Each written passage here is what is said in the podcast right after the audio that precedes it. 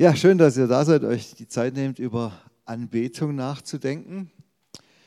Wie komme ich in diesem Lied auf Wahrheit und dem Geist und auch jetzt äh, in dem Thema dieses Seminars? Äh, dazu stelle ich euch erstmal eine Frage. Was hat Jesus selbst über Anbetung gesagt? Wir haben ja heute Morgen gesehen, es ist äh, tief in der Bibel verwurzelt, ganz viele Stellen, äh, auch Anbetungslieder, nicht nur in den Psalmen, auch die Hymnen im Neuen Testament, auch in den Mosebüchern gibt es immer wieder lyrische, äh, poetische Stellen, die dann auch, eben, auch vermutlich Lieder waren und so weiter. Aber Jesus selbst scheint ja eher an anderen Dingen interessiert zu sein. Ne? Er spricht über Vergebung oder über das Geld. Hat er überhaupt irgendwas zum Thema Anbetung gesagt? Also es gibt ja das Doppelgebot der Liebe, das ist schon interessant. Also Gott, du sollst Gott äh, lieben von ganzem Herzen, mit ganzer Seele, mit all deinem Denken und all deiner Kraft. Das führt uns schon vielleicht in die Richtung. Und, und deine Nächsten wie dich selbst, also da geht es aber auch noch weiter. Ähm, aber so richtig konkret über Anbetung, wie man das Ganze machen soll und wo und warum überhaupt, gibt es eigentlich nur eine einzige Bibelstelle in den Evangelien ein Jesus-Wort dazu. Und das ist, bitte? Ja, ihr habt natürlich recht. Es gibt genau genommen zwei. Also er lehrt uns beten und das Vaterunser enthält auch äh, einen Lobpreisteil am Anfang und am Ende, wenn man so will, genau. Es ist aber vor allem ein Fürbittegebet. Das ist auch wieder interessant. Vor allem die Urfassung in, in Lukas. Äh, wir beten ja die Matthäus-Fassung. Ja. Äh, aber ich will auf was anderes raus. Äh, Johannes 4. Wir schauen uns die schöne Bibelstelle an. Genau. Das Gespräch mit der Frau am Jakobsbrunnen. Äh, erstmal kurz lesen, die Verse, die ich da rausgesucht habe. 1, also 4, 21, 23 und 24. Mitten in diesem Gespräch, es geht eigentlich äh, um das lebendige Wasser, um den Lebensdurst dieser Frau, auch um Ehrlichkeit und sie findet dann zum Glauben und so weiter. Aber mittendrin, scheinbar unvermittelt, plötzlich geht es um Anbetung. Glaube mir, sagt Jesus zu dieser Frau am Jakobsbrunnen, es kommt die Zeit, in der es keine Rolle mehr spielt, ob ihr den Vater hier oder in Jerusalem anbetet. Aber die Zeit kommt, ja, sie ist schon da, in der die wahren Anbeter den Vater im Geist und in der Wahrheit anbeten. Der Vater sucht Menschen, die ihn so anbeten. Ihr erkennt den Liedtext wieder, ne? das habe ich da verarbeitet. Denn Gott ist Geist, deshalb müssen die, die ihn anbeten wollen, ihn im Geist und in der Wahrheit anbeten. Wow, zwei große Worte, im Geist und in der Wahrheit. Was heißt das überhaupt? Ich denke schon seit 40 Jahren darüber nach und ich weiß es eigentlich immer noch nicht so ganz genau, was es heißt. Vielleicht muss das auch offen bleiben. Es ist äh, wie ein Raum, der sich mit beiden Worten öffnet, Geist und Wahrheit. Aber bevor wir dazu kommen, erst noch vielleicht kurz zu einem Setting. Äh, also Jesus führt ein Gespräch mit einer samaritanischen Frau auf der Durchreise von äh, Judäa nach Galiläa, also da mitten dazwischen, äh, streng genommen keine Juden, ne? die sind dann aus historischen Gründen hat sich da der Glaube anders entwickelt, obwohl sie sich auch auf Jakob berufen und äh, für, die, für die echten Juden, die, die meiden den Kontakt mit den Samaritanern. Jesus redet trotzdem mit ihr, es, er redet mit einer Frau, was er auch gar nicht dürfte. Also er zerbricht mehrere Regeln, um dieses Gespräch zu führen. Äh, und es geht um Anbetung nicht irgendwie mit der, der, den führenden Vertretern des Tempels, äh, sondern also an, an einer unmöglichen Stelle. Und das ist ja an sich schon eine Botschaft. Also Anbetung weder hier noch in Jerusalem heißt ja für uns heute übersetzt, Anbetung ist in dieser neuen Zeit, von der Jesus spricht, die mit ihm beginnt, losgelöst von festen Abläufen, Orten, Ritualen, Tempel. Ich habe heute Vormittag ganz viel Positives über die Liturgie gesagt, aber Jesus gibt uns natürlich auch hier die Erlaubnis, äh, ganz frei unsere Anbetung zu gestalten.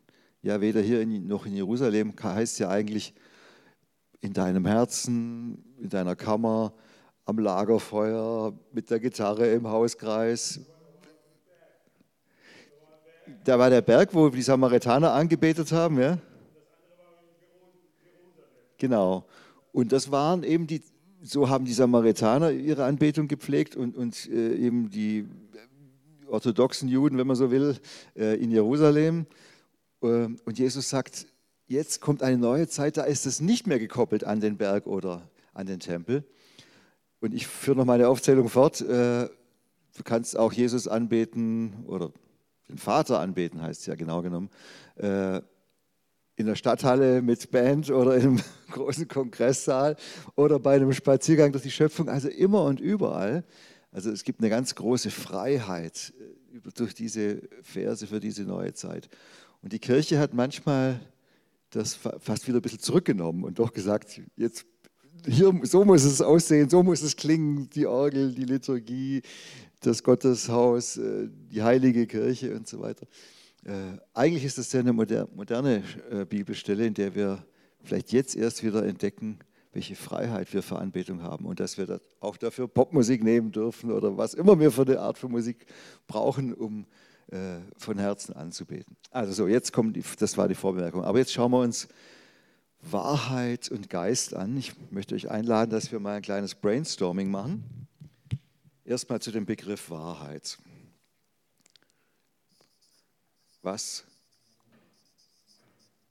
fällt euch zu Wahrheit ein? Welche weiteren Worte, die das vielleicht erschließen, was Jesus da meinen könnte? Sag's nochmal. Also Jesus selber ist die Wahrheit. Ist schon sehr tiefsinnig der Einstieg. die Wahrheit in Person schreibe ich in Person. Dann sein Wort. Das Wort spielt eine ganz wichtige Rolle auf jeden Fall. Ja? Echt sein.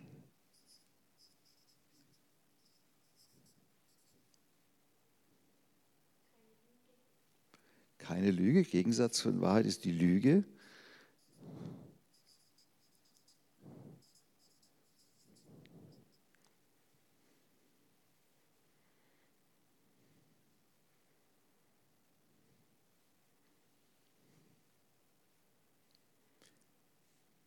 Gefällt mir schon sehr gut, die vier. Lassen wir gerne mal so stehen. Das öffnet einen schönen Raum.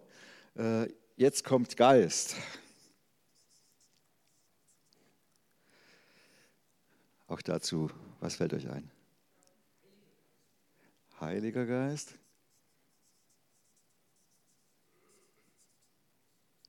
Was war das noch? Gaben des Geistes, ja.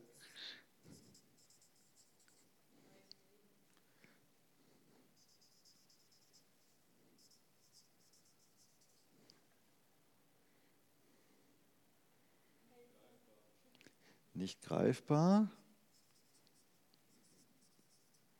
Der Geist weht, wo er will, sagt Jesus, genau. Und was hat Helfer, ja, der Tröster und Helfer, der Parakletus. Wie bringst du das mit Geist in Zusammenhang? Ja, ich, ähm, ich verstehe, was du meinst. Aber ich finde, das wäre jetzt nicht zwangsläufig äh, was, was sich auf den Geist bezieht, deshalb lasse ich es jetzt mal hier weg. Ne? Der Teufel ist entmachtet. Ja. Da würde man sagen, das hat mit Vater, Sohn und Geist zu tun. Ne? Also auch mit, mit, was Jesus am Kreuz getan hat und so weiter. Aber es, ist, es verwirklicht sich durch den Geist. Also ich verstehe schon, was du meinst. Ja.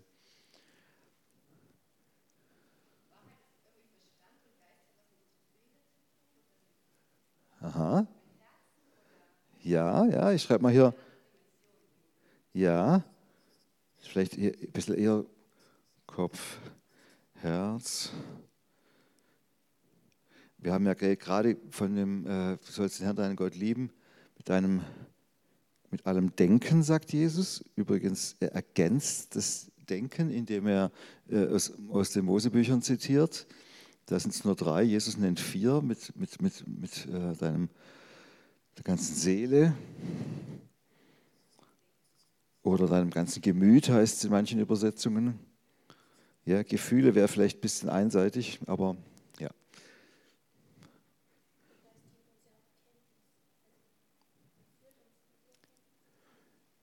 führt in Erkenntnis, man könnte vielleicht sogar sagen, führt in die Wahrheit, nach Johannes 15, ja, der, Geist, der Geist der Wahrheit wird euch alle, also eigentlich können wir durch den Geist auch wieder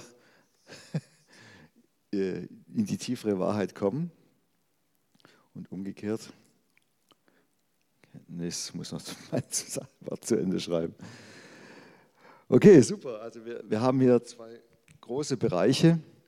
Ähm, ich habe in meinem Buch Anbetung im Geist der Wahrheit ausführlich beide mit mehreren Kapiteln beschrieben.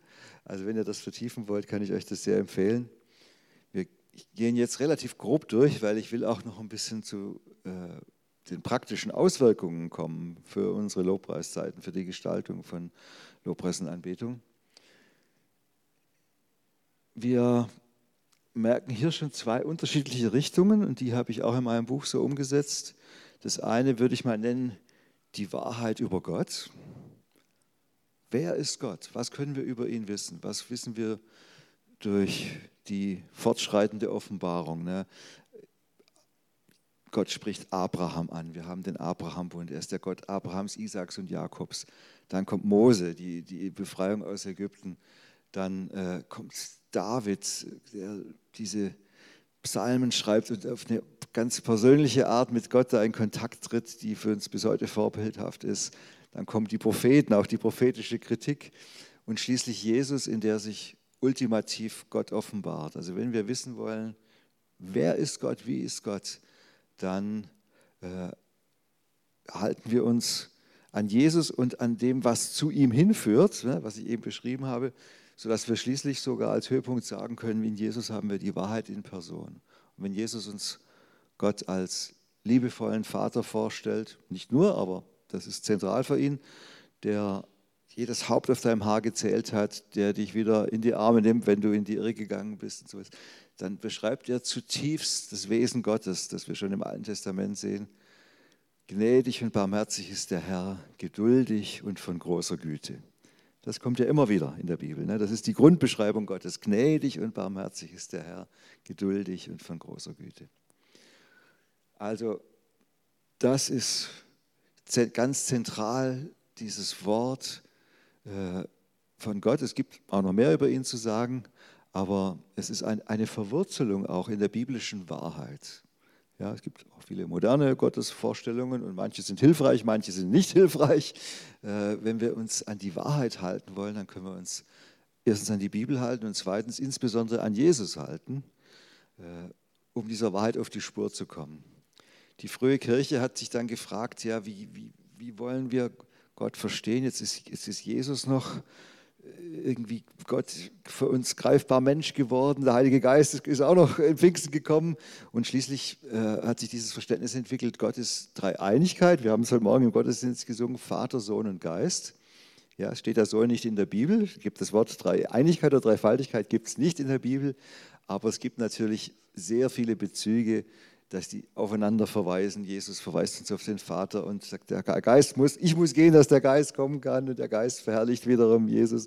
Also dies, diese, dieser Fluss in der Dreieinigkeit ist äh, ein wunderschönes Bild, auch für den Gott, äh, den wir doch letztlich nicht greifen können, ne? hier nicht greifbar.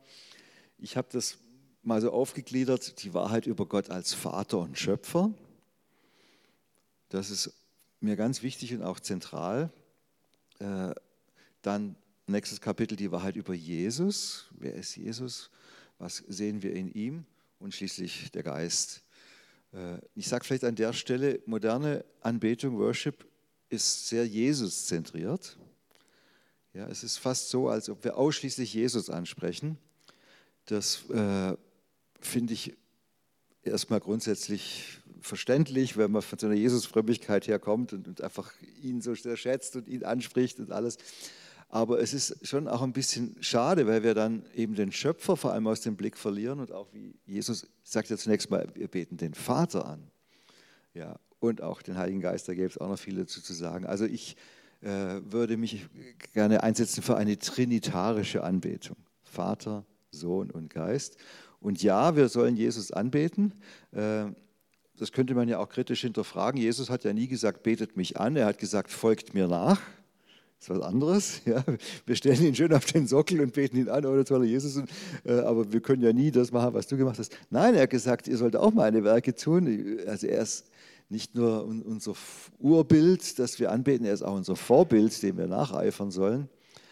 Ähm, aber dann haben schon die frühen Christen auch gemerkt, nein, wir wollen auch von Jesus, dem Christus, singen. Jesus, der zum, zur Rechten des Vaters sitzt, der mit dem Vater angebetet wird. So heißt es dann auch in den frühen Texten schon im Gloria und so weiter. Also wir dürfen und wir sollen auch Jesus anbeten mit dem Vater. Aber vielleicht, das sag's mal andersrum, nicht nur Jesus, ne, sondern immer den dreieinen Gott im Blick haben. So, jetzt gibt es aber noch eine andere Bedeutung hier. Keine Lüge, echt sein. Das ist ja auch noch spannend. Und das habe ich in meinen ersten Jahren nicht im Blick gehabt. Ich habe in meinen Lobpreisseminaren in den 80ern und 90ern habe ich nur über dieses Thema gesprochen. Und dann habe ich bei Brian Dirksen gelernt, nein, da gibt es äh, auch noch eine andere Frage, nämlich die Wahrheit über mich, die Wahrheit über den Menschen. Wer bin denn ich, der da anbetet? Und dann stellt sich schnell die Frage nach Ehrlichkeit. Ja, muss ich denn da irgendwie umschalten, etwas verdrängen, etwas weglassen. Ich habe es auch heute im Gottesdienst angedeutet zum Thema Kyrie. Diese Frage taucht für mich hier auch wieder auf. Man kann sogar Johannes 4 so übersetzen in freier Form, äh, dass Gott die Menschen sucht, die ihn ehrlich anbeten. Also nicht die wahren Anbeter, die alles richtig machen. Ich glaube, so ist es nicht zu verstehen, sondern die mit der Wahrheit ihres ganzen Lebens kommen, die wahrhaftig, das ist vielleicht ein schönes Wort, die ihn wahrhaftig anbeten. Ja, nicht so tun, als ob, nicht eine heilige Show, nicht ein Ritual, was man eben abfeiert, sondern nein, das, was mich im Innersten ausmacht, das kommt jetzt zum Ausdruck in der Anbetung. Und da werden wir natürlich vielleicht bescheiden und sagen, oh, können wir denn diese großen Worte überhaupt sagen und, und stellen uns die richtigen Fragen. Ja, ehrlich, anbeten. Das ist ein Riesenthema, auch in vielen Liedern. Warum heißt es in so vielen Lobpreisliedern, äh, Gott, ich komme zu dir so, wie ich bin? Wie soll ich denn anders kommen? Naja, man kann schon zum Beispiel so kommen, wie ich gerne wäre. Oder so, wie ich denke, dass ich sein müsste oder so, wie ich denke, dass die anderen erwarten, wie ich vor allem wenn man auf einer Bühne steht, ja, da weiß man so, wie, wie muss das ungefähr, wie musst du dich verhalten, aussehen, damit du ein guter Anbeter, eine gute Anbeterin bist. Ach, das sind schwierige Fragen. Eigentlich äh, führen die uns in eine gefährliche Spaltung von außen und innen, vielleicht sogar in die Lüge. Ja, und dann sagen manche Leute vielleicht auch, oh, ich kann dieses Worship Spiel nicht mehr mitspielen, diese Show da vorne abziehen. Das passiert, wenn wir zu lange eine Spaltung zulassen zwischen Außen und Innen. Und dieses Wort Anbetung in der Wahrheit ruft uns, das zu klären, in Übereinstimmung zu bringen, Außen und Innen, das, was ich wirklich bin und meine, auch ganz ehrlich, äh, meine Schwächen, meine Fragen mit hineinzunehmen in die Anbetung und so auch dann in aller Unvollkommenheit aufzutreten und trotzdem zu sagen, nein, da ist auch in mir etwas, eine Liebe zu Gott, äh, zu der stehe ich und die darf ich auch öffentlich zum Ausdruck bringen. Mich begeistert es immer Petrus. Ne? Also Petrus hat versagt, hat Jesus dreimal verleugnet und dann fragt Jesus ihn ja nicht irgendwie, äh, warum kam es denn so weit und wie konntest du nur, sondern er fragt ihn nur, liebst du mich? Am Ende vom Johannesevangelium. Und dann könnte ja Petrus sagen, äh, also ich, Jesus, ich habe es offensichtlich in Sand äh, gesetzt, dann kann ich dich ja wohl auch nicht lieben. Nein, er sagt was anderes. Und das finde ich immer sehr tröstlich. Er sagt, du weißt alles, Herr, du weißt, dass ich dich liebe. Das sage ich mir manchmal, wenn, wenn, wenn ich mich blöd fühle vor einem Konzert oder vor einem Gottesdienst und ach, ich bin vielleicht gerade mit einer schwierigen Situation oder schwierigen Zeiten in mir konfrontiert und sage, wie kann ich da jetzt rausgehen und Gott anbeten? Dann sage ich, du weißt alles, Herr. Du weißt, dass ich dich liebe. Ja, ich kann es trotzdem machen. Dann noch ein paar Andeutungen äh, zum Geist. Auch das öffnet natürlich ganz viele Räume. Ähm, erstmal will es das gern vieldeutig halten. Also nicht vielleicht gleich schon zu charismatisch denken, wir brauchen jetzt die Ministry Time oder die Geistesgaben oder irgendwas Improvisiertes, damit der Geist reinkommt. Nein, der Geist ist von Anfang an dabei. Ohne den Geist könnten wir gar nicht anbeten. Nur im Heiligen Geist können wir überhaupt verstehen, wer Gott ist, können wir Jesus sehen. Das alles ist das Werk des Heiligen Geistes und wir machen uns das bewusst. Ich würde vielleicht mal so anfangen, was bewirkt Anbetung im Geist? Äh, dass wir überhaupt anbeten können. Ja, wenn wir sagen, wir machen Lobpreis, ist eigentlich ein falsches Wort. Wir können Lobpreis nicht machen. Ja, geht nicht. Lobpreis entzieht sich unserer Machbarkeit. Das kann nur der Heilige Geist. Wir können alles vorbereiten und Lieder raussuchen und selbst unsere Herzen öffnen und anfangen zu singen. Aber damit all das, diese Lieder und das Ganze wirklich Anbetung wird, dazu brauchen wir den Heiligen Geist. Wir dürfen ihn einladen, wir dürfen ihn bitten im Vorgebet. Das macht er ja auch. Genau das da brauchen wir das äh, immer dieses Bewusstsein der Abhängigkeit vom Heiligen Geist. Und dann kommt als nächstes äh, vielleicht diese Überlegung, wie kann ich auch einen Raum offen halten für den Heiligen Geist. Dass ich das nicht alles selber mache. So, ich habe 20, 25 Minuten, die plane ich durch mit fünf Songs, hier noch ein Gebet, die Ablaufliste kriegt äh, der Moderator und äh, die Übertragung, alles nach Minutenplan. Und das ist ja auch gut. Ich habe das auch gelernt, äh, mich an so Pläne zu halten, halbwegs wenigstens. Ähm, wie kann ich Raum schaffen, trotzdem für den Heiligen Geist? Erstens fängt es, glaube ich, an in der Vorbereitung, indem ich Raum schaffe in mir selbst. Vielleicht auch Raum für Inspiration. Was ist heute dran? Ich spüre, höre in mich rein. Ja, ich würde gar nicht mehr so groß sagen, die Gaben des Geistes im Sinne von, ich brauche jetzt ein prophetisches Wort, Geist Gottes, äh, oder ich frage eine, prophetisch begabte Person, äh, kannst du mal bitte bei mir für mich vor Gott hören, was, was sollen wir am Sonntag, welches Thema sollen wir wählen im Lobpreis? Kann man natürlich machen, das ist wunderbar, aber ich, für mich ist es ein viel natürlicher Prozess inzwischen. Ich brauche ein bisschen Zeit und Raum, vielleicht einen Waldspaziergang oder eine Zeit im Team, wo wir das zusammen aussuchen, wo wir, wo ruhig werden, wo wir in uns reinspüren und dann schauen, was habe ich denn auf meinem Herzen? Das gehört auch dazu. Das kann auch der Heilige Geist anregen. Welches Lied ist mir gerade wichtig? Welches Thema beschäftigt mich? Was braucht vielleicht die Gemeinde? Welcher spontane Gedanke kommt vielleicht? So eine Intuition, so ein Geistesblitz. Ja, und das ist ja dann schon das Reden des Heiligen Geistes. Und dann haben wir vielleicht einen Impuls, so würde ich das mal nennen. Ah, das, das könnte das Richtige sein. Vielleicht auch eine Bestätigung für den Impuls. Jemand anderes sagt auch, ja, das empfinde ich auch so, das ist jetzt dran. Und so können wir erstmal den Heiligen Geist fragen, in welche Richtung sollen wir denn gehen? Welchen Schwerpunkt sollen wir setzen?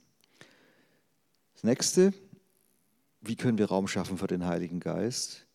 Indem wir nicht zu sehr alles füllen, indem wir auch ein bisschen Luft lassen. Ja, vielleicht mal nicht alle Abläufe ganz festlegen, vielleicht mal eine kurze Stille einplanen. Für mich heißt es zum Beispiel auch, äh, nicht zu viel zu wollen. Ich habe so viele tolle Lieder und Themen, die ich gerne anbringen würde. Und dann muss ich mir manchmal sagen, lass lieber ein oder zwei weg, dass etwas Spontanes entstehen kann. Oder nicht dieser Druck, wir müssen jetzt alles schaffen und in kurzer Zeit. Irgendwie einen Raum öffnen, damit der Geist wirken kann, dass er spontan wirken kann auch eine Zeit lassen. Ich habe manchmal das Gefühl, die Zeit, für mich vergeht die Zeit immer sehr langsam. Äh, ich muss alle Lücken füllen. Muss ich aber gar nicht. Ja, vielleicht auch mal was Instrumentales oder es, ich spiele eine Zeit lang auf der Gitarre und warte mal, was kommt. Ja, gestern Abend habe ich ja auch solche Phasen gehabt. Ist übrigens nicht bei jedem Konzert so. Ne? Also gestern hatte ich besonders das Gefühl, von Gott her erst was zu beten und dann auch noch was aus seiner Perspektive äh, zu singen. Äh, aber das kommt nicht so auf Knopfdruck. Da muss man mal so ein bisschen kurz warten und äh, ja, Raum für den Geist. So, jetzt, was hat das für Auswirkungen für unsere Kultur? Wahrheit und Geist für unsere Art, wie wir unsere Gottesdienste, unsere Lobpreiszeiten gestalten. Als erstes würde ich mal sagen, es hat ganz große Bedeutung, welche Lieder wir überhaupt in unserem Repertoire haben. Repertoire ist ja die Summe der Lieder, die ich zur Verfügung habe im, als Band im Programm oder auf meinem iPad oder auf dem Laptop für die Projektion. Also welche Lieder haben wir sozusagen im großen Pool drin? Ja, es gibt junge Gemeinden, die machen, machen den Pool ganz klein, so mit 40, 50 Liedern nur oder 30 sogar nur, damit die sich immer wiederholen und alle die lernen. Aber das sehe ich ein bisschen kritisch, weil dann sagen wir immer dieselben Dinge und dann ist die Gefahr natürlich, dass wir sehr einseitig, dass wir nicht diese biblische Fülle ausschöpfen. Wenn wir aber alle sechs Bände feiert Jesus und alle Lieder aus dem evangelischen Kirchengesangbuch äh, bereithalten, 2.000, 3.000 Lieder, das ist auch viel zu viel. Also wir müssen uns einschränken, ein Repertoire bilden. Das beschreibe ich auch in meinem Buch ausführlicher, dieser Prozess. Ja, ich habe zum Beispiel mein Repertoire, mein aktives Repertoire, äh, das sind ungefähr so, je nachdem wie man es rechnet, 100 bis 200 Lieder. Und wenn ich jetzt Lieder für eine bestimmte Veranstaltung brauche, dann schaue ich mir das an und gehe die so durch, sage, welche, welche Lieder springen mich gerade an, welche passen thematisch zusammen.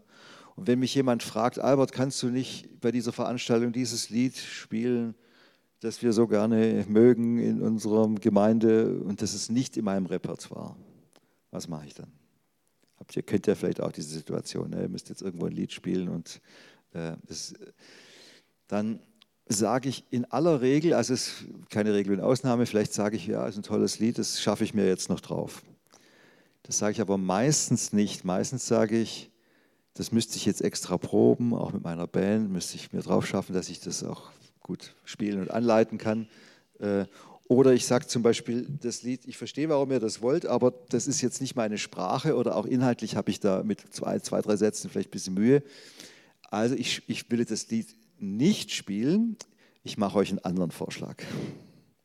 Das traue ich mich inzwischen zu sagen. Ich erfülle nicht mehr alle Liedwünsche. Ich sage, äh, das ist nicht in meinem Repertoire aus guten Gründen. Ich habe es vielleicht aus inhaltlichen oder aus musikalischen Gründen nicht reingenommen. Darf ich euch ein anderes Lied vorschlagen, was in eine ähnliche Richtung geht, zum Beispiel? So, also das sind so ein paar Überlegungen zum Thema Repertoire. Jetzt haben wir unsere, sagen wir mal, 100 50 Lieder auf der Liste. Ja, zwei DIN A4 Seiten im 10 Punkt kleine Schrift. Kann man äh, Überblick äh, gut gewinnen. Ah, welche Lieder suchen wir denn jetzt raus für Sonntag? Ähm, wie suche ich konkret Lieder für eine Veranstaltung raus? Jetzt erstmal ist die Frage, wie ist meine Veranstaltung aufgebaut? Gibt's, ist es ein Gottesdienst mit einzelnen Liedern, wie im katholischen oder evangelischen Gottesdienst üblich, liturgisch. Ähm, auch da kann man sich gute Gedanken machen, welche Lieder suche ich an welcher Stelle raus. Vieles ist vielleicht dann auch vorgegeben durch die Liturgie, aber auch das zu gestalten lohnt sich. Ich will jetzt mal ganz positiv was sagen, auch über einzelne Lieder. Also Lobpreis fängt nicht erst an, wenn ich einen Block von mindestens 20 Minuten habe. Nein, ich kann auch äh, mit einem Lied einen Platz gut ausfüllen. Der erste Schritt ist schon mal zu sagen, äh, Lieder sind nicht nur eine Unterbrechung der, des Wortes. So, dieses Verständnis bekommt mir manchmal entgegen in Veranstaltungen, dass Leute sagen, ja, jetzt kommt erst die Begrüßung, dann kommt das Zeugnis, dann kommt äh, das Referat. Äh, das sind so viele Worte, wir brauchen mal zwischendurch, um den Kopf ein bisschen auszulüften und als Abwechslung. Abwechslung. Sing doch mal ein Lied dazwischen, ein Lied äh, zur Auflockerung dann sage ich, ah, das, Musik kann mehr als nur eine Brücke bauen oder, oder auflockern. Nein, ich würde gern dieses eine Lied zwischen den beiden Wortbeiträgen nehmen, um etwas zu unterstreichen, zu vertiefen, vielleicht auch wirklich aufzulockern und sagen, jetzt, jetzt äh, gehen wir mal wieder in ein anderes Gefühlslage, mehr wenn was Freudevolles. Aber das, Lieder haben Kraft, die haben was zu sagen. Also gebt euch nicht damit zufrieden, die irgendwo die Lücken zu füllen. So, also meine nächste Frage ist dann zum Beispiel so einem Gottesdienst, ähm, wäre es vielleicht möglich, dass wir an, an einer Stelle zwei oder drei Lieder am Stück spielen. Ja, wir können ja vielleicht auch hinten eins weglassen oder so, äh, aber zwei oder drei Lieder am Stück. Warum? Der berühmte Block, der Lobpreisblock. Weil wir dann etwas vertiefen können. Ja, ich fange mal so an.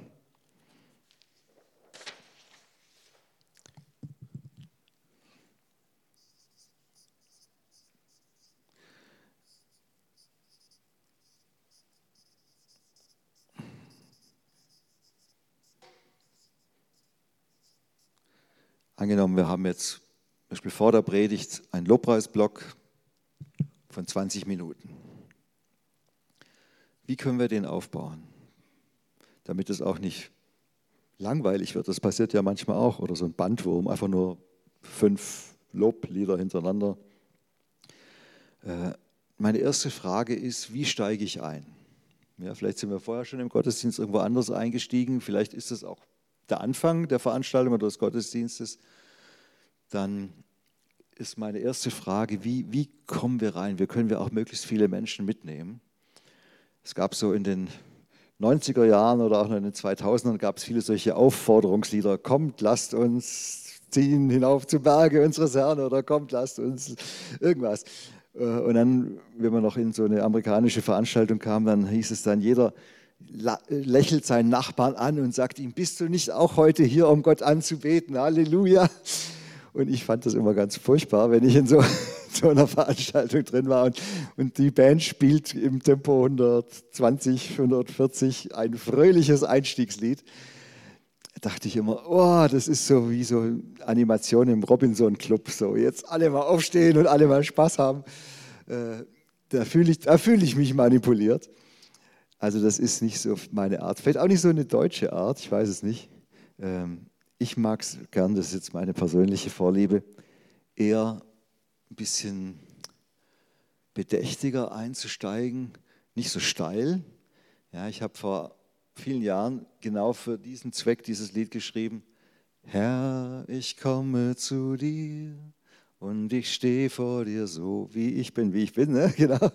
Äh, und das hilft mir. Das ist für mich wie so ein Schuhlöffel. Da kann ich äh, diesen Anlauf nehmen und in, den Lobpreisschuh reingehen oder wie auch immer wir das ausdrücken wollen. Äh, und danach würde ich eigentlich eher dann schnelleres Tempo und, und, und äh, mehr Energie, steilere Texte und so weiter. Aber dass mir der Seele irgendwie Raum gibt, mitzukommen. Also das könnt ihr euch ja mal überlegen. Wie komme ich rein? Wenn du jetzt irgendwo in der Jugendfreizeit bist oder an einem geistlichen Seminar, wo du schon mittendrin bist, dann brauchst du auch nicht mehr so einen Einstieg. Dann kannst du gleich weitermachen mit Halleluja oder so. Das ist, aber ja, es lohnt sich darüber nachzudenken. Dann vielleicht die nächste Frage, wo will ich denn überhaupt hin? Die, der klassische Aufbau einer Lobpreiszeit, und das ist letztlich auch der Aufbau der Liturgie, wie ich sie heute Vormittag beschrieben habe, ist ein Weg von außen nach innen. Ja, man kann auch, könnte das Tempelmodell nehmen, also in grober Anlehnung an den Aufbau des alttestamentlichen Tempels. Erst kommt der äußere Vorhof, dann der innere Vorhof, dann das Heiligtum und schließlich das Allerheiligste. Das heißt, wir sind vielleicht erst noch in so einem Raum, wo wir erstmal anschauen, was tut denn Gott, wofür bin ich dankbar. Dann schauen wir mehr auf ihn selbst. Wer ist er denn? Wofür lobe ich ihn? Und dann geht es in diese ehrfürchtige Anbetung und dann vielleicht noch in die Stille oder in das, die Liebeserklärung Gott gegenüber, so ganz innen im Heiligtum. Das finde ich gut und schön, aber geht natürlich auch völlig anders. Ne? Das ist nur mal ein Modell, so eine grobe Orientierung von außen nach innen. Man kann es auch ganz anders machen. Man kann auch sagen, ich fange innen an und gehe nach außen und dann zum Schluss habe ich die Welt im Blick oder die Fürbitte oder die Freude an Gott. Zum Schluss ist die Party, auch wie wir es gestern Abend gemacht haben, da sind wir ja mehrfach so von außen nach innen und wieder zurück. Ne? Also es ist natürlich, wenn du zwei Stunden Zeit hast, kannst du auch noch mehr machen als in 20 Minuten. Aber wir waren ja zum Beispiel dann bei äh, dieser Sanctusphase, der ganz andere heilig innen und sind dann nochmal nach außen gegangen, Schöpfer Gott, ich bete dich an und, und auch dieses Feiern. Und dann schließlich für den König gehen wir hinaus, lasst uns lieben, so wie Jesus uns liebt äh, und das Reich Gottes äh, verwirklichen in unserer Welt. Also diese Bewegung außen nach innen, das ist super interessant. Vielleicht ist es ähm, auch mein roter Faden hierdurch ein Thema, ja, vielleicht die Vaterliebe Gottes, dann suche ich Lieder aus, die sich um das Thema ranken und nicht zu sehr hin und her springen. Ja, gibt es ganz viele Möglichkeiten, aber es lohnt sich total, sich Gedanken darüber zu machen, welche Lieder, wie suche ich die aus. Ähm, und eben, wenn ich drei oder vier Lieder habe, dann kann ich zwischen Einstieg und Ziel noch einen Weg definieren. Ja, vielleicht eben durch Verstärkung desselben Themas oder durch Bewegung von außen nach innen und so weiter. So, nächste Frage noch und dann kommen wir schon zu einem vorläufigen Schlusspunkt. Dann könnt ihr euch noch selber weitere Fragen überlegen, die euch wichtig sind. Die sammeln wir. Ich deute das schon mal an, aber jetzt ähm, sage ich noch eins über ein großes Thema, das können wir auch nachher gerne noch vertiefen, nämlich die Spannung zwischen Anbetung als Kunst und Anbetung als Beteiligungskultur. Beteiligung, so. Auf diese Spannung stoße ich überall, wo ich hinkomme. Ähm, Anbetung als Kunst sagt, äh, die Musik, auch die Lyrik schon, die Texte, äh, das Songwriting, auch die Art, wie wir das aufführen, äh, wie, welche Qualität das hat, das muss so gut wie möglich sein, zur Ehre Gottes. Ja. Das ist ein guter, wichtiger Standpunkt, den muss man auch manchmal vertreten, äh, wenn Leute das Gefühl haben, ach, so ein paar Gitarrenakkorde, das kriegt man doch hin und so. Und große Proben müssen wir auch nicht und äh, ja, das, deshalb sind die Lieder so einfach. Nein, äh, An Anbetung schön zu machen ist wertvoll zur Ehre Gottes. Ja, bei Willow Creek sagt man Exzellenz. Ja, etwas wirklich gut machen, so wie ein Handwerker das sein Handwerk so gut wie möglich machen will, den Diamant so lang schleifen, bis er perfekt leuchtet in allen Farben. Ja, perfekt ist vielleicht so, kein so schönes Wort. Perfektionismus macht auch viel, viel kaputt aber so gut wie möglich. Ja, ich habe das Beste gegeben für Gott.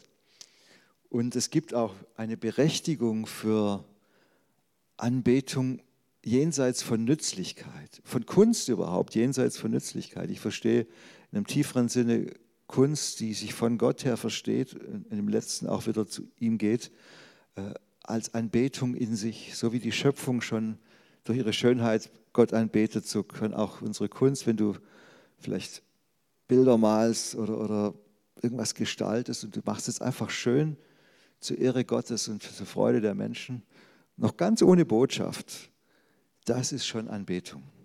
Genau genommen ist auch, wenn wir unsere Arbeit gut machen und Menschen begegnen, alles ist Anbetung. Ne? Aber eben auch die Kunst bis hin zur Musik. Äh, das hat natürlich Konsequenzen. Zum Beispiel, ich äh, es lohnt sich auch in gutes Equipment zu investieren, in eine gute Ausbildung zu investieren, in eine gute Probe zu investieren, auch zu unterscheiden, wer darf denn vor die Gemeinde hinstehen und da Musik machen. Äh, braucht man da ein gewisses Niveau? Das sind ja wichtige Fragen. Ja, oder in der Klassik äh, gibt es eine fünf- bis sechsjährige Ausbildung. Kirchenmusik ist das schwierigste Studium überhaupt. Da musst du zusätzlich zu den anderen Musikstudien, Musikpädagogik oder Orchesterinstrument, äh, musst du noch einige weitere Fächer belegen und alle anderen auch. Also super anspruchsvolles Studium. So hat man ja mal diesen Grundgedanken gehabt, ja, um das für Gott so kunstvoll, so schön wie möglich zu machen. Klammert auf, äh, in der Kirchenmusikerausbildung gibt es viele Probleme. Ich will die äh, nur sehr eingeschränkt als Vorbild empfehlen hier, aber von der Kunstfertigkeit äh, her ist es für unsere Lobpreisszene schon interessant, dass man so viel investiert auch in die Qualität. Klammer zu. Jetzt gibt es aber noch eine andere Seite und die ist auch wichtig und die begegnet mir eben ganz oft, auch in meinem eigenen Dienst, nämlich ist, der Künstler ist nicht allein mit Gott. Zumindest meistens nicht, sondern es gibt andere Menschen, die wir beteiligen wollen. Erstmal unsere Musik, unseren Lobpreis so gestalten, dass er zugänglich ist. Brian Dirksen sagt accessible. Also, dass Menschen da irgendwie mit reinkommen, ne? dass die Tür nicht zu ist, weil es zu unbekannt, zu wirr, zu äh, laut, zu irgendwas ist. Nein, es muss irgendwie offen sein, dass wir mit können, mit singen, mit beten können, dass nicht zu viel Neues ist, dass auch, was man auch Bekanntes andockt, bekannte Lieder, auch bekannte Bibelstellen, Gottesvorstellungen. Also wir dürfen die Menschen nicht überfordern, sonst steigen sie aus. Ja, der Künstler will natürlich immer das Neue und die Beteiligung sagt immer, du musst aber das Alte bringen. Also es gibt ja diese schöne Regel, du, wenn du 90 Prozent Bekanntes hast, dann kannst du 10 Prozent Neues bringen. Das sind die Leute offen dafür. Aber 50-50 wird schon schwierig. Ich mache es für mich, ich finde 90 ein bisschen krass, aber das ist wirklich die Psychologieregel. Also du musst den, den, den Menschen, wenn du einen Vortrag hältst zum Beispiel, musst du sagen, zu 90 Prozent, hey, ihr seid super, ihr seid auf dem richtigen Weg, ich bestätige euch alles. Und jetzt gibt es noch diese eine kleine Sache, die, die, die bringe ich euch noch zusätzlich, die könntet ihr vielleicht auch noch. Dann fühlen sich die Menschen wohl. Ja, wenn du sagst, ihr macht alles falsch und wir müssen also alles auf Null, jetzt, ab jetzt, sie steigen aus, die Leute. Ne? Das will niemand hören. Ich mache es für mich so, äh, mehr als 50 Prozent bekannt bekannte Lieder, auch bekannte Inhalte. Ja, wenn ich zum Beispiel über andere Gottesbilder spreche, über die weibliche Seite Gottes oder über transpersonale Gottesbilder, Gott, der, der Raum, Gott, die Kraft, alles wunderbar in der Bibel zu finden, dann tue ich das nur, wenn ich davor auch den Vater und den König stark gemacht habe weil das Menschen vertraut ist und weil das wichtig und wertvoll ist. Und das bleibt ja, das ist ja, das bleibt ja zentral und dann kommt was anderes dazu. Also vielleicht 60, 40, schlage ich mal vor. 60 Prozent bekannt oder 80, 20. Ihr dürft es euch aussuchen. Noch eine Frage zur Beteiligung. Wer, wer darf denn ins Lobpreisteam? Wie wird das denn geregelt? Auf einem kleinen Dienstweg gibt es einfach ja, die Leitungsperson sieht jemand, der vielleicht begabt sein könnte, nimmt er mit rein. Das ist, geht auch oft, aber in größeren Settings ist auch manchmal die Frage, warum ist jetzt plötzlich der im Lobpreisteam oder ist das eine abgeschlossene Band? Kann man da überhaupt rein oder gibt es einen Chor? Oder wie geht Beteiligung? Ja, manche regeln das sogar so, dass sie dann sagen, es gibt zweimal im Jahr eine Audition, du kannst vorsingen oder vorspielen. Ja, Finde ich eigentlich cool, warum nicht? Ja, da muss man sich ein bisschen auch vorbereiten und, ah, okay, es kommt jetzt also nicht nur darauf an, dass ich jetzt ein Herz für Anbetung habe, sondern jetzt muss ich auch zeigen, ob ich handwerklich äh, da genug geübt habe oder, oder, oder genug Begabung habe. Und das ist vielleicht auch schmerzhaft, wenn man dann merkt, nein, vielleicht doch nicht. Äh, muss man auch schwierige Gespräche führen. Ich, hab, ich führe manchmal diese Gespräche mit Leuten, die Lieder schreiben. Ja, viel, ich, viele Menschen schicken mir Lieder die sie selber geschrieben haben. Das ist jetzt keine Einladung, bitte mir Lieder zu schicken, weil ich, äh, ich komme nicht nach. Ne? Ich, ich enttäusche viele Menschen, weil sie mir Lieder schicken und ich, ich, sie kriegen kein Feedback von mir, weil ich schaffe es nicht. Das ist krass. Du, du, musst ja mindestens dich eine halbe Stunde beschäftigen, um auch fairerweise was Vernünftiges zu sagen. Und ja, geht nicht, wird auch nicht bezahlt und so weiter. Aber ähm, was ich, wenn ich dann mal antworte, meistens schreibe, ähm, also ganz selten sind Lieder wirklich richtig toll, dass ich sage, wow, das muss jetzt ins Feiert Jesus und gebe das weiter und so. Aber fast immer sind sie nicht so ausgereift, sage ich mal. Äh, aber ich schreibe immer zurück oder sage den Personen, hey, das ist trotzdem, ich, ich, ich sehe es jetzt nicht für die Gemeinde oder für das nächste Feiert Jesus-Album oder so, aber ich finde es trotzdem total schön und wertvoll, erstmal für dich selbst, für dich und Gott dass du jetzt deinen Glauben in dieses Lied gegossen hast und das für dich spielst, achte das nicht gering, das ist gut und wertvoll. Und vielleicht auch für deine Familie oder deinen Hauskreis, vielleicht sogar für deine lokale Gemeinde. Äh, und so ähnlich sehe ich es auch bei Anbetung. Ich glaube, jeder von uns ist gerufen, anzubeten. Manche sind auch, bringen die Musik mit rein, haben vielleicht so eine gewisse Musikbegabung. Und das ist total schön, wenn die das für sich selbst machen oder in, der Familie zu zweit, zu dritt. Das heißt aber nicht automatisch, dass man sich auf eine Bühne stellt damit. Und das heißt erst recht nicht automatisch, dass man Veröffentlichungen macht oder beruflich Musik damit machen kann. Ne? Und das ist ein schmerzhafter Prozess, manchmal zu merken, wo ist da mein Platz. wo kann ich mich noch erweitern und wo ist es vielleicht auch ein Traum, der nur mein eigener Traum ist, auch ein bisschen meine Ambitionen. Ja, das muss man manchmal unterscheiden. Also Kunst und Beteiligung ist ein riesiges Feld. Vielleicht habt ihr dazu ja auch noch mehr Fragen. Ähm, ich runde das Ganze jetzt noch kurz ab, vielleicht um den, mit dem letzten Bereich und dann gehen wir in so eine kurze Stille, wo man überlegen kann, was wird mich noch zusätzlich interessieren. Das könnt ihr dann auch aufschreiben. Also die, das letzte Feld ist jetzt noch Anbetung leiten, Band, Performance, dieses Themenfeld. Also gibt es auch ganz unterschiedliche Modelle, die habe ich auch in meinem Buch ausführlich beschrieben. Ich für mich persönlich äh, bin ein bisschen der klassische charismatische Lobpreisleiter, der auch viel in einer Person vereinigt von Liedauswahl über das Gitarrespielen bis zum Singen.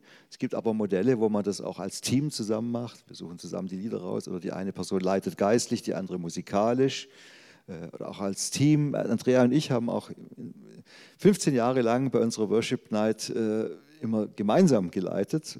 Entweder wirklich die Bälle hin und her oder gesagt, ich mache den ersten Block, Andrea macht den zweiten oder umgekehrt. Also auch da gibt es super interessante Modelle, um das von dieser Ein-Personen-Fixierung wegzubringen. Ähm, aber es kann auch Kraft haben, wenn einfach jemand mal sowas in die Hand nehmen darf. Und am nächsten Sonntag kann es ja vielleicht wieder jemand anders sein. Äh, ich finde es auch gut und wichtig, dass wir uns trauen zu leiten. Das sage ich jetzt auch äh, euch bewusst in eure Kultur rein, ne? evangelisch, lieben Zeller und so. Ich weiß, dass es da auch eine, eine, eine Zurückhaltung gibt. Ja, dass man jetzt äh, nicht äh, so wie der charismatische Prediger, der einfach sagt, hier, hier komm ich auf die Bühne, Halleluja, der Herr hat mir gesagt und jetzt, ab jetzt äh, nehme ich die Sache in die Hand. Nein, da gibt es eine ganz schöne evangelische Vorsicht, würde ich das mal nennen. Ja, die Katholiken berufen sich aufs Amt, die Katholiken berufen sich auf den Geist, die Evangelischen sind vorsichtig. Und das finde ich total sympathisch. Aber es führt manchmal dazu, dass äh, niemand sich so richtig traut, mal was in die Hand zu nehmen oder auch zu provozieren oder auch mal was Kantiges zu bringen und so. Und da möchte ich euch total ermutigen, äh, auch zu führen, zu leiten, was zu provozieren vielleicht sogar, was Ungewohntes mal zu bringen. Das ist erfrischend, das ist schön. Ihr, ihr habt noch genügend Sympathien, die könnt ihr nicht so schnell verscherzen. Äh, ich, ich bringe einen kleinen Vergleich. Ne? Also Leitung. Warum ist Leitung gut? Wir gehen in ein Museum, gehen auf eigene Faust durch die Räume, wo die Bilder ausgestellt sind. Geht man so durch den ersten Raum, zweiten Raum, Zeit wird es ein bisschen langweilig, irgendwie alles sieht ähnlich aus. Und nach zehn Minuten, Viertelstunde bist du durchs Museum durch und sagst, ach, schön, dass ich mal wieder im Museum war, aber so toll war es eigentlich auch wieder nicht. Das ist die Beschreibung einer normalen Lobpreiszeit. Ne? 10 bis 15 Minuten, so toll war es eigentlich auch nicht. so, jetzt Variante B. Eine Kunststudentin äh, verdient sich in den Semesterferien was dazu und gibt Führungen im Museum. Und äh, ich komme gerade zufällig 15 Uhr, kurz vor, kurz vor 15 Uhr an. 15 Uhr ist die Führung durch den Ostflügel, alte flämische Meister, Sonderausstellung, keine Ahnung. Kunststudentin, nennen wir sie mal Rebecca. Rebecca führt uns durch die alten flämischen Meister. Wir schließen uns der Führung an und die Rebecca, die ist begeistert von Kunst, von Malerei und von den alten flämischen Meistern. Äh, zeigt uns die Details, die Farben, wie wurde es damals gemacht, die Pinselstriche, Schatten und Licht. Und du denkst, oh, ist das interessant und das hätte ich von mir aus gar nicht gesehen. Und nach einer halben Stunde, weiß gar nicht, wie die Zeit vergangen ist, du warst erst in zwei Räumen. Das Museum hat 20, da musste ich gar nicht alle sehen, die zwei reichen mir schon. Schön, dass ich mal wieder im Museum war. Das wäre doch eine tolle Lobpreiszeit, oder? Weil sich jemand traut zu leiten, weil jemand sagt, ich bin heute hier, um Gott anzubeten, wie Rebecca, um euch Kunst äh, nahezubringen. Kommt mit mir, ich zeige euch was Schönes. Also das wäre für mich gute Führung. Und deshalb dürfen wir auch nicht nur Musik spielen nach meinem Verständnis, sondern wir dürfen auch moderieren. Ja, wir müssen auch zwischen den Liedern vielleicht mal was, was sagen, nicht nur äh, die Gottesdienstleitung oder die Pfarrerin, der Pfarrer, Predigerin, Prediger, sondern ich bin dafür, dass wir auch als Musiker Worte gebrauchen. Nicht zu viele, wir nicht eine Mini-Predigt halten, aber doch von einem Lied ins andere überleiten oder einen kleinen Einstieg geben, überhaupt in die Lobpreiszeit und auch selbst beten am Mikrofon. Also das ist, ich das meine Kultur, das muss man mal schauen, wie ich, welchem Setting geht es. Aber ich, das sind meine Instrumente, Liedauswahl, Moderation, Gebet, freies, improvisiertes zwischen den Liedern oder aus dem Lied heraus. Und so versuche ich, diese Führung durchs Museum zu gestalten. Gut, jetzt haben wir doch ein bisschen länger gebraucht, aber vielleicht hat es ja schon ein paar Fragen beantwortet. Jetzt, ähm, Bernd, du hast hier Zettel vorbereitet, ne? genau.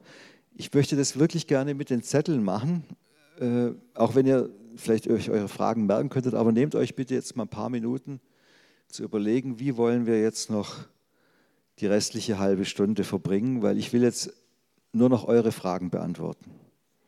Ja, nicht über euch hinweg noch irgendwas weiter erzählen, sondern gezielt, was ist für dich in deiner Situation jetzt interessant. Und das hilft jetzt ein bisschen, das aufzuschreiben, aber ihr müsst es nachher nicht nach vorne bringen, sondern nachher frage ich einfach, äh, wer hat eine Frage, dann könnt ihr das auflesen. Der Zettel ist dazu da, euch das für euch selber zu sortieren. Was sind jetzt, was ist meine eine wichtige Frage, vielleicht auch zwei oder höchstens drei. Okay, machen wir ein paar Minuten Pause zum Zettel schreiben. Die Erwartung besteht, ah, ich soll, ich soll, das Mikro nehmen, ja, dass die Erwartung besteht, dass äh, wer jetzt irgendwas erlebt, das wäre dann eine Frage der Form. Also ich finde keinen Zugang zu dieser Form. Und die mögliche Antwort könnte dreierlei sein. Entweder äh, vielleicht kannst du den trotzdem gewinnen, weil vielleicht weil es nun mal die einzige Möglichkeit ist, die wir dir hier anbieten können. Äh, oder ja, vielleicht gilt es auch was zu überwinden an innerer Sperre oder so. Nächste Möglichkeit wäre, vielleicht findest du dann woanders eine andere Art von Anbetung, die besser zu dir passt. Das ist ja dann auch schmerzhaft, als wir sagen, also vielleicht, vielleicht findest du in unserer Gemeinde dann nicht diesen Zugang, dann fühl dich frei, deine Fühler auszustrecken. Vielleicht woanders findest du einen besseren Zugang. Ja, das kann auch mal so ein Prozess sein. Oder dritte Möglichkeit, das ist auch eine Rückfrage an uns, wie sieht denn unsere Kultur aus? Warum finden vielleicht nicht nur Einzelne, sondern viele Menschen keinen Zugang? Wie können wir das offener oder vielfältiger gestalten, um vielleicht doch diesen Zugang zu schaffen?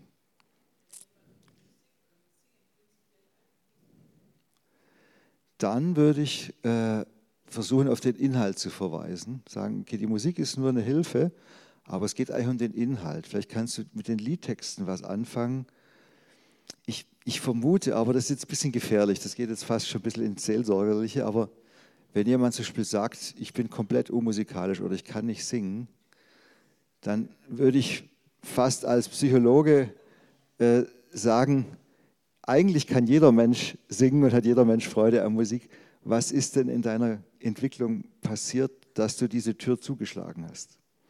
Aber das, so ein Gespräch kann man nicht mit jedem führen. Da brauchst du eine große Offenheit. Ne? Ich habe es mal erlebt, dass äh, ein alter Geschäftsmann bei uns in Ravensburg in den frühen Immanuel-Zeiten zum Glauben gekommen ist. Und er hat gesagt, ja, mein, Musik, mein Musiklehrer hat damals äh, gesagt, äh, hier, du kannst ja überhaupt nicht singen, du bist komplett unmusikalisch. Er hat nur eins auf die Finger gekriegt, weil er irgendwie falsch gesungen hat und so. Also ganz furchtbar, dass sich geschworen, er, er singt nie, nie mehr in seinem Leben. Und dann, hat, dann haben wir dauernd gesungen und, und, er kam da in diese, diese Gruppe mit all den jungen Leuten. Äh, und dann hat er aber unter Tränen gesagt, ich glaube, das, das Singen, das wird jetzt auch nichts mehr, der war schon 70 oder so. Aber, aber ich, ich, bete, ich bete die Texte mit und ich freue mich an euch, die ihr singt. Das hat mich total berührt, wie er das gesagt hat.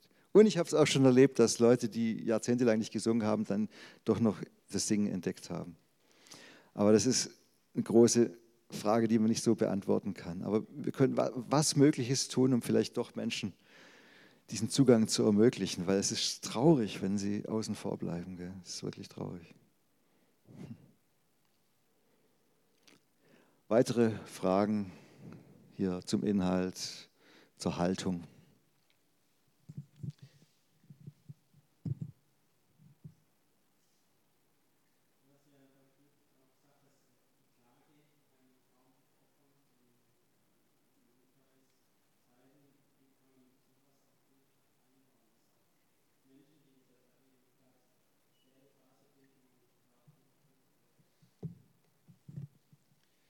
Ja, vielen Dank für die Frage, die finde ich sehr gut und wichtig.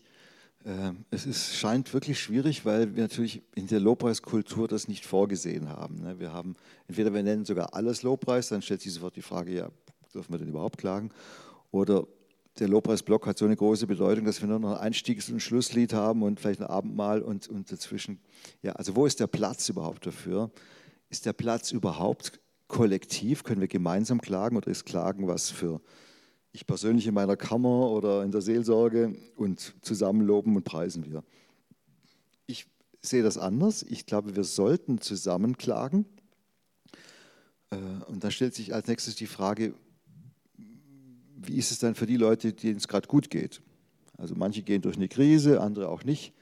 Ähm, dann würde ich immer sagen, so wie wir von Menschen erwarten, denen es gerade schlecht geht, dass sie trotzdem dankbar sind und auf Gott schauen, ja, dass sie einen Sprung des Glaubens machen, sagen, aber Gott ist trotzdem noch gut, so können wir auch umgekehrt von Menschen, äh, denen es gut geht, erwarten, dass sie sich hineinfühlen in die Lage von denen, die gerade durch eine schwere Zeit gehen, durch eine Krise gehen und sagen, okay, mir geht es vielleicht gut, aber meinem Bruder, meiner Schwester geht es nicht gut und ich fühle das jetzt mit und ich klage mit und ich bete mit.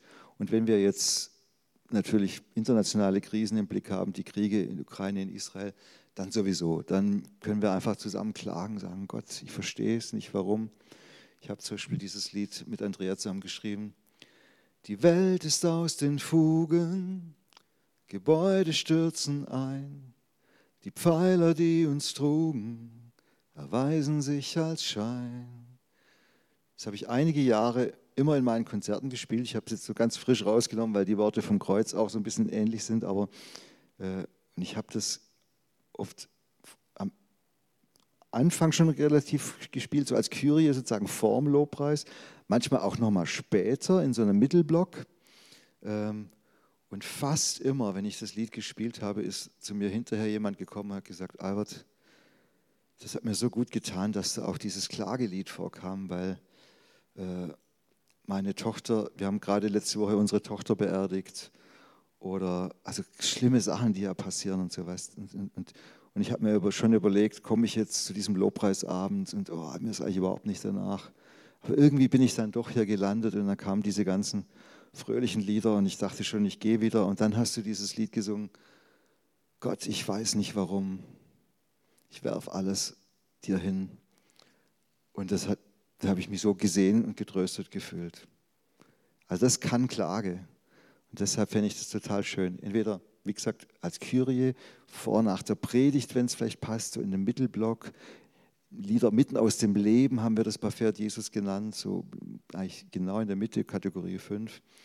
Also da muss man ein bisschen kreativ sein, vielleicht sogar was opfern. Also wenn wir, der Gottesdienst geht nur äh, eine Stunde oder anderthalb, dann müssen wir vielleicht lieber bei Lob und Dank was weglassen, um Raum für die Klage zu schaffen oder für ein Herr, erbarme dich. Und, da müssen auch noch Lieder geschrieben werden. Also es gibt viel zu wenig. Aber ich finde es total wichtig.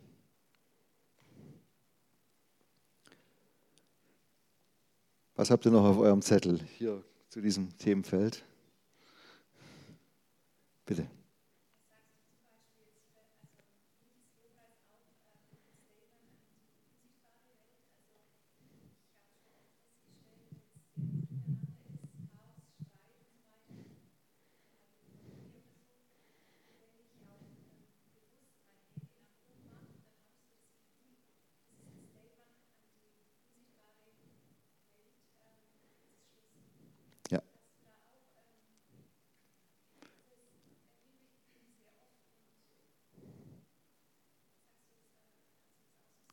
Ja, ja, sehr schöne Frage. Super. Das ist, ja, du hast es sehr gut formuliert und ich werde das auch sehr gern beantworten. Ja, äh, ist gut und wichtig. Mir ist auch wichtig, dass wir ähm, das nicht als so ein Spezialfeld für Fortgeschrittene, oh, die unsichtbare Welt oder was passiert äh, in der äh, Himmelswelt, wenn wir anbeten und so, sondern für mich ist das eigentlich, ich bin da auch so einen Weg gegangen von solchen vielleicht sehr charismatischen Trennungen zwischen Himmel und Erde und der Himmel ist wichtig und die unsichtbare Welt ist wichtig, die sichtbare ist nicht wichtig. Ich verstehe es für mich so, erstmal grundsätzlich, wir haben eine Wirklichkeit, nicht zwei Wirklichkeiten, eine Wirklichkeit. Alles ist miteinander verbunden. Meine Umwelt, die Erde, auf der wir leben, die, die Biologie, mit der wir geschaffen sind, äh, ganz normal, meine eigene Seele, meine Innenwelt und auch diese Sphäre, die wir jetzt mal so grob die unsichtbare Welt nennen, ne, wo äh, nochmal andere Kräfte am Wirken sind über die Physik hinaus, äh, wo Gott Einfluss hat, wo es vielleicht aber auch wiedergöttliche Mächte gibt, die Menschen gefangen halten, systemische, also das systemische Böse, die kollektive Sünde, wie immer wir das nennen wollen. Ähm, die Dämonen wird es in der Bibel genannt, vielleicht muss man das heute übersetzen, dass Menschen das verstehen können. Äh, ich glaube, dass all diese Ebenen gut und wichtig sind und dass sie nicht völlig getrennt sind. Ich gebe euch jetzt mal ein Beispiel. Ähm, ja, ich, ich fühle mich vor der Lobpreiszeit total elend. Und ich würde eigentlich am liebsten alles absagen. Aber irgendwie merke ich, ich sollte das doch machen. Ich sollte jetzt nicht, nicht mich wegducken. Und ich ringe mich durch und ich bete, Gott, äh, du bist stärker als alle Gegenkräfte. Hilf mir, das jetzt durchzustehen. Und, und ich ziehe es durch und es wird sogar überraschend gut. Und es ist ein Sieg errungen. So, was ist jetzt passiert? Haben die Dämonen von mir abgelassen, die mich abhalten wollten vom Lobpreis? Kann man so sehen? Hat meine eigene Angst mich blockiert und ich musste sie überwinden, musste mit der Kraft von Jesus meine eigene Angst, also psychologisch in mir. Stimmt auch. Ich finde, es stimmt beides. Das ist meine These. Dritte Ebene, äh, angesichts von sowas Bedeutsamem wie einer Lobpreiszeit kommen jetzt die ganz normalen Probleme raus. Streit mit den Kindern, äh, Stress mit meiner Frau. Äh, und jetzt soll ich hier Lobpreis leiten. Wie soll das denn gehen? Äh, das heißt, jetzt kommt auch ein bisschen raus, ja, wo ich halt nun mal in einer unvollkommenen Welt lebe, wo ich vielleicht früher keine so guten Entscheidungen getroffen habe und muss jetzt auch mit dieser Unvollkommenheit, vielleicht auch mit dieser Schuld umgehen. Und jetzt kann ich trotzdem sagen, Gott, du bist größer und ich lasse mir jetzt nicht einreden, dass ich zu schlecht bin und zu unwürdig, äh, sondern ich bin immer noch dein geliebtes Kind und ich gehe jetzt da raus und leite den Lobpreis. Stimmt auch. Jetzt könnt ihr es euch aussuchen, je nachdem, aus welcher, welcher Prägung ihr kommt, wie ihr sowas deuten wollt. Ähm, das ist meine Art, damit umzugehen. Das heißt, ich will es weder nur psychologisch sehen, ich will es auch nicht nur geistlich sehen, sondern ich glaube, dass alles zusammenwirkt. Und deshalb ist es für mich in Ordnung, wenn man gegen die bösen Mächte äh, anbetet und sagt, im Namen Jesu weicht von mir, ich habe jetzt hier äh, eine Aufgabe und ihr sollt mich nicht davon abhalten. Ich kann aber vielleicht auch zu meiner eigenen Seele sprechen und zu sagen, hab Mut, Jesus traut dir das zu, du kannst es, du darfst es oder ein anderer spricht mir das zu. Ja. Das ist jetzt im Moment mein Zugang. Äh, also ich will da niemand auf die eine oder andere Seite ziehen. Vielleicht eher sogar das, was für dich jetzt ungewohnt klingt von meiner Ausführung, könntest du ja überlegen, ah, das stimmt ja auch und vielleicht stimmt ja beides. Jetzt sind wir schon an heißen Themen dran. Gibt es hierzu noch was? Ich glaube, dann können wir jetzt mal. Ach, doch, noch was. Ja, ja dann stell sie einfach. Gut.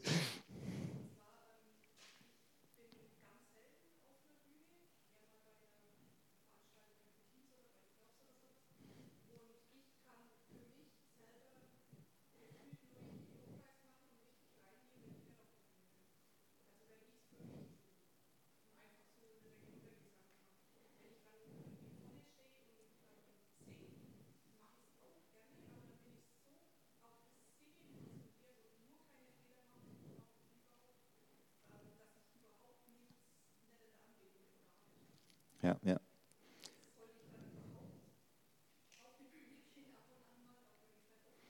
Mhm.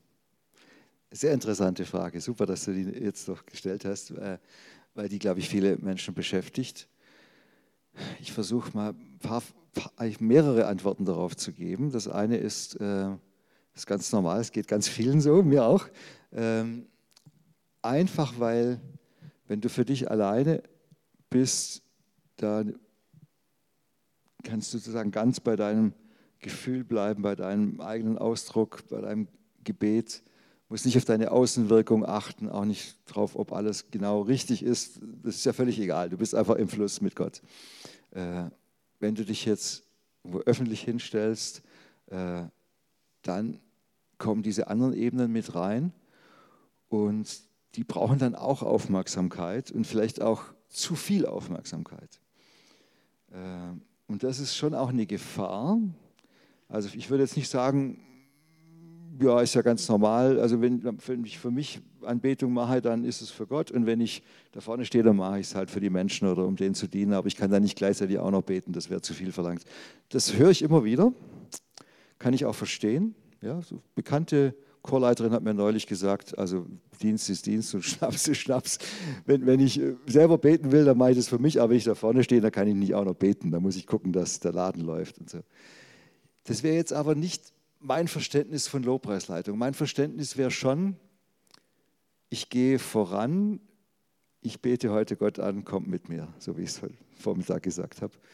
Ähm, aber Natürlich muss ich noch schauen, dass die Gitarre gestimmt ist, dass wir richtig einsetzen, dass äh, ich schaue, müssen wir unser Programm umstellen, wie sind die Leute heute drauf. Also ganz viel läuft ja gleichzeitig ab. Äh, ich mache es für mich so, ich brauche wirklich auch viel innere Kapazität für diese Aufgabe des Leitens und, und, und Spielens und, und Singens und so. Und dann gibt es so Momente, wenn ich zum Beispiel ein Lied sehr gut auswendig kann und, und für mich das sozusagen ist wie beim Autofahren, ne? also das Auto fährt von selber, dann ist es für mich eine Gelegenheit, jetzt kann ich auch noch ins Gebet gehen. Ich sage zum Beispiel oft, auch das habe ich gestern an zwei, drei Stellen auch gemacht, gar nicht so viel. Also in zwei Stunden würde ich vielleicht mal sagen, es gibt so drei, vier Momente, paar Minuten, wo ich selbst richtig sage, das ist jetzt mein Gebet, Gott, das singe ich jetzt dir zu. Äh, aber die sind für mich wichtig, diese Ankerpunkte, dass ich äh, nicht nur der Kasper da vorne bin, der da rumturnt, sondern dass ich selbst bete. Und je mehr Routine kommt und eben der Autopilot auch mal fährt und nicht, ich nicht dauernd mich sortieren muss, und da kann man auch durch gute Vorbereitung, kann man sich äh, viel Ärger ersparen. Zum Beispiel nicht umblättern, sondern auf dem iPad nur weiter tippen oder was man alles machen kann. Die Noten gut vorbereiten oder die Sachen auswendig lernen, dass man keine Noten braucht. Also alles, was uns hilft, dass wir Gehirnkapazität oder Herzenskapazität frei haben, um auch noch zusätzlich zu dieser Aufgabe, die wir haben, selbst in der Anbetung zu sein, die sind total schön und wertvoll. Aber es wäre unrealistisch, unrealistisch zu erwarten, dass ich jetzt von 20 Minuten Anbetungszeit 20 Minuten ganz versunken in der Anbetung bin und, und gleichzeitig noch einen super Job mache. Also da kommen wir einfach an unsere Grenzen als Menschen und das ist ganz normal.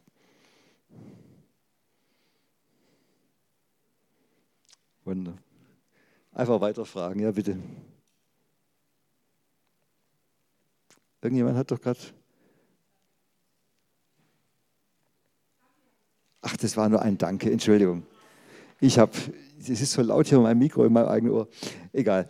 Ähm, jetzt lass uns noch ein bisschen zu den praktischen Fragen kommen. Wir haben nur noch knapp zehn Minuten.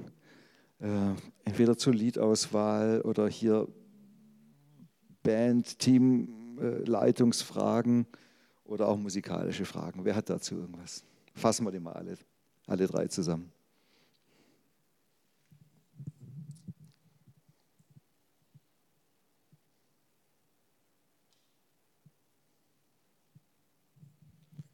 Schaut nochmal auf euren Zettel. Vielleicht äh, habt ihr andere Fragen. Dann stellt einfach andere, das ist auch egal. Ja, bitte.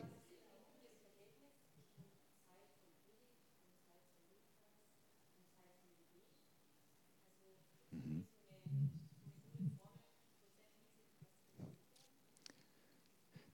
Ja, die Frage ist, ich wiederhole sie kurz für alle ein bisschen lauter und fürs Band. Äh, Zeit für Predigt, Zeit für Lobpreis, Zeit für Gebet. Wie könnte man das aufteilen? Was ist ein sinnvolles, gutes Verhältnis? Kommt natürlich sehr auf die Gemeindekultur an. Die, die, also die Aufteilung ist sehr unterschiedlich, aber allein das, diese Beobachtung ist ja auch schon mal interessant. Also in einem evangelischen Predigtgottesdienst oder auch in vielen Freikirchen nimmt die Predigt einen sehr großen Raum ein, ja, dreiviertel Stunde oder mit Schriftlesung und allem noch, noch, noch länger. Äh, also Schwerpunkt auf das Wort. Ja, in liturgischen Gottesdiensten, zum Beispiel im katholischen, äh, ist die Predigt deutlich kürzer und ähm, dann die ganzen liturgischen Gesänge brauchen auch viel Zeit. Ja, da ist fast da mehr Schwerpunkt auf dem gemeinsamen Beten und Feiern.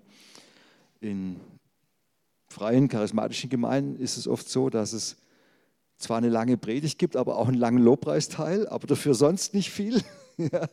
nicht viel Abendmahl oder, oder Zeugnis oder äh, einzelne Lieder oder so, das ist auch wieder schade.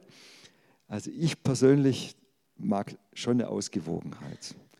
Also ich würde eigentlich sagen, jetzt mal ganz grob aus dem Bauch raus, äh, wenn du zum Beispiel anderthalb Stunden hast, äh, eine halbe Stunde für Lobpreis, eine halbe Stunde für Predigt und eine halbe Stunde für Sonstiges. Das fände ich gut. Und Sonstiges kann wirklich ganz Verschiedenes sein. Ein Klagelied, jemand erzählt was aus seinem Leben, äh, die Pfadfinder berichten von ihrem Lager, keine Ahnung. Also das ist auch, auch wichtig, dass wir daran teilhaben. Also ich finde jetzt, sagen nur noch Lobpreis oder das Wort ist nur noch wichtig. Nein, das es muss alles in ein gutes Verhältnis kommen. Und die Lobpreiser müssen dann manchmal auch akzeptieren. Äh, ich sage das vielleicht noch als Ergänzung dazu. Ich weiß nicht, ob das auch der Background ist deiner Frage, aber ich habe früher immer um mehr Zeit gekämpft. Wir haben früher gesagt, ah, ja, Albert, wir haben für dich 25 Minuten eingeplant. Da habe ich gesagt, ja, geht vielleicht 30 oder 35, äh, also für den Musikblock. Ne? Ähm, aber inzwischen kann ich auch ein bisschen mehr sehen.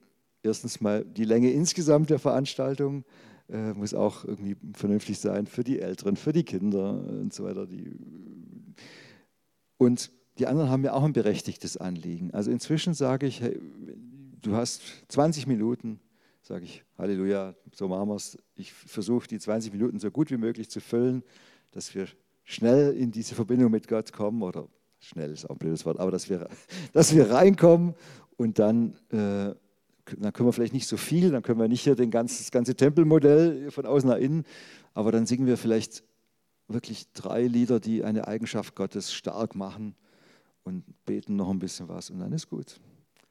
Also auch eine gewisse Bescheidenheit und sagen, ja, ich verstehe, die Predigt ist auch wichtig und andere Gottesdienstelemente auch.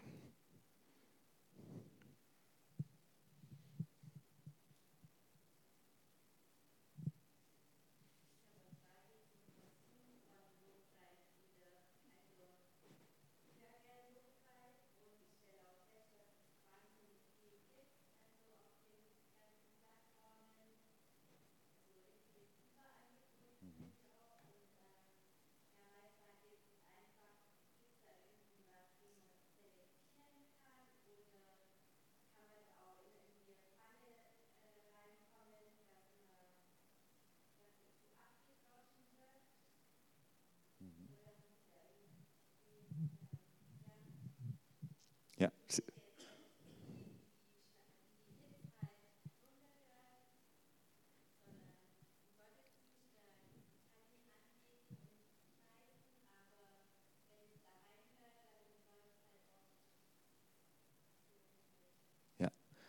Sehr interessante Frage, vielen Dank. Ich finde es auch gut und wichtig, dass wir auch darüber reden, nicht nur über den Lobpreis im Gottesdienst oder den selbstgemachten in der stillen Zeit oder im Hauskreis, sondern auch das, was wir hören auf Spotify oder auf CD oder wie auch immer. Ähm, ich finde es erstmal gut und wichtig und schön, dass es diese Möglichkeit gibt. Ja, manche sind da kritisch, ich gar nicht, kann ich auch nicht, ich bin ja selbst Musikproduzent, ich trage dazu bei, dass, dass es diese Sachen gibt. Aber warum ist das gut und wertvoll? Ähm, ich, ich verstehe es auch nicht so, wenn ich jetzt Feiert Jesus anhöre oder Bethel oder eine Spotify Worship Playlist, dass das jetzt eine super heilige Zeit sein muss und ich muss jetzt ein Kerzchen anmachen und ganz bei Gott sein, sondern ich, für mich ist es auch in Ordnung, dass ich höre das beim Autofahren oder bei der Küchenarbeit, irgendwas. Und viele Menschen sagen sich einfach, warum sollte ich jetzt Bayern 3 hören? Äh, stattdessen höre ich lieber eine Worship-Playlist. Die bringt mich in eine andere Stimmung, da ist eine schönere Atmosphäre in der Küche, da werde ich ausgerichtet, vielleicht gehe ich auf den Text ein, vielleicht gehe ich auch nicht auf den Text ein und die singen irgendwas auf Englisch, aber ich habe trotzdem das Vertrauen, das ist irgendwie eine, gute, wohltuende, gesunde Musik. Und das finde ich erstmal schön und wichtig. Jetzt gibt es ein paar Probleme, die wir trotzdem anschauen müssen. Äh, das eine ist, es kann auch zu viel werden. Also zum Beispiel, dass wir Stille überdecken, ja, dass wir nicht mehr Stille aushalten können. Und viele Menschen, die eine Zeit lang Lobpreis begeistert waren, das beobachte ich bei mir selbst, bei ganz vielen, die sagen irgendwann, ich kann es eigentlich nicht mehr hören, jetzt finde ich Gott eher in der Stille oder im Wald. Und dann sage ich manchmal denen, ich verstehe ich total, aber wenn du jetzt eine Zeit lang im Wald warst oder pilgern oder irgendwas, dann hör trotzdem mal wieder Lobpreismusik und hör auch mal neuere Musik oder andere Musik äh, mit anderen Themen äh, und, und gebt das nicht zu schnell auf, weil es ist beides schön. Wir brauchen die Stille und wir brauchen auch die Musik, wir brauchen das Feiern und wir brauchen die Meditation. Also ich wäre dann für, für so eine Fülle. Und wenn jemand zum Beispiel mehrere Stunden am Tag Lobpreismusik konsumiert, dann würde ich die kritische Frage stellen, dient es dazu, etwas zu überdecken, psychologisch gesehen? Ne? Ist dann vielleicht so ein Loch, was ich gar nicht spüren will oder auch ein Schmerz? Ja. Kann auch eine Zeit lang gut sein, aber auf Dauer würde ich da genauer hinschauen. Nächstes Problem, die Marktmacht. Also internationale Player haben viel Geld und, und kriegen die, die, Playlists gefüllt und so weiter. Und ich finde, es gibt so eine Monokultur im Lobpreis, vor allem international. Es klingt auch alles gleich. Das finde ich irgendwie schade. Und deshalb, was können wir machen als Konsumenten? Wir können nicht nur das klicken, was uns als erstes angeboten wird, die Videos mit den meisten Klicks, die, die, ja, die üblichen Playlists, sondern ein bisschen rumforschen. Was gibt es denn noch? Was gibt es vielleicht auch deutschsprachig? Was, was klingt anders? Was klingt ein bisschen eher mit Naturinstrumenten gespielt und nicht immer so eine knallige Band? Oder was, was, was brauche ich? Was, wo fühle ich mich wohl? Vielleicht brauche ich auch nicht so steile Lobpreistexte, sondern eher so Musik, in der ein bisschen vorsichtiger vom Glauben gesungen wird, Einfach mal schauen, was, was hilft mir wirklich. Und es gibt keine heiligen Kühe. Ne? Oh, Bethel muss ja so gesegnet sein oder Hillsong. Äh, das muss ich jetzt hören, aber mir gefällt es eigentlich gar nicht so sehr, aber das hören ja alle. Na Quatsch, wenn es dir nicht dient, lass es weg. Also, ja, so würde ich versuchen, damit umzugehen. Ähm, so ein bisschen bewusster und wohldosiert.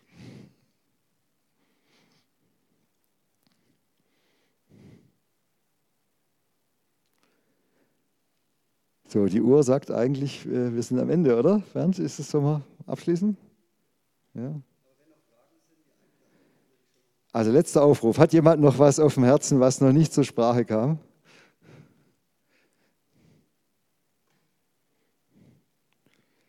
Ja, dann scheint es ja so, als ob wir soweit alles abgedeckt haben, was oben auflag.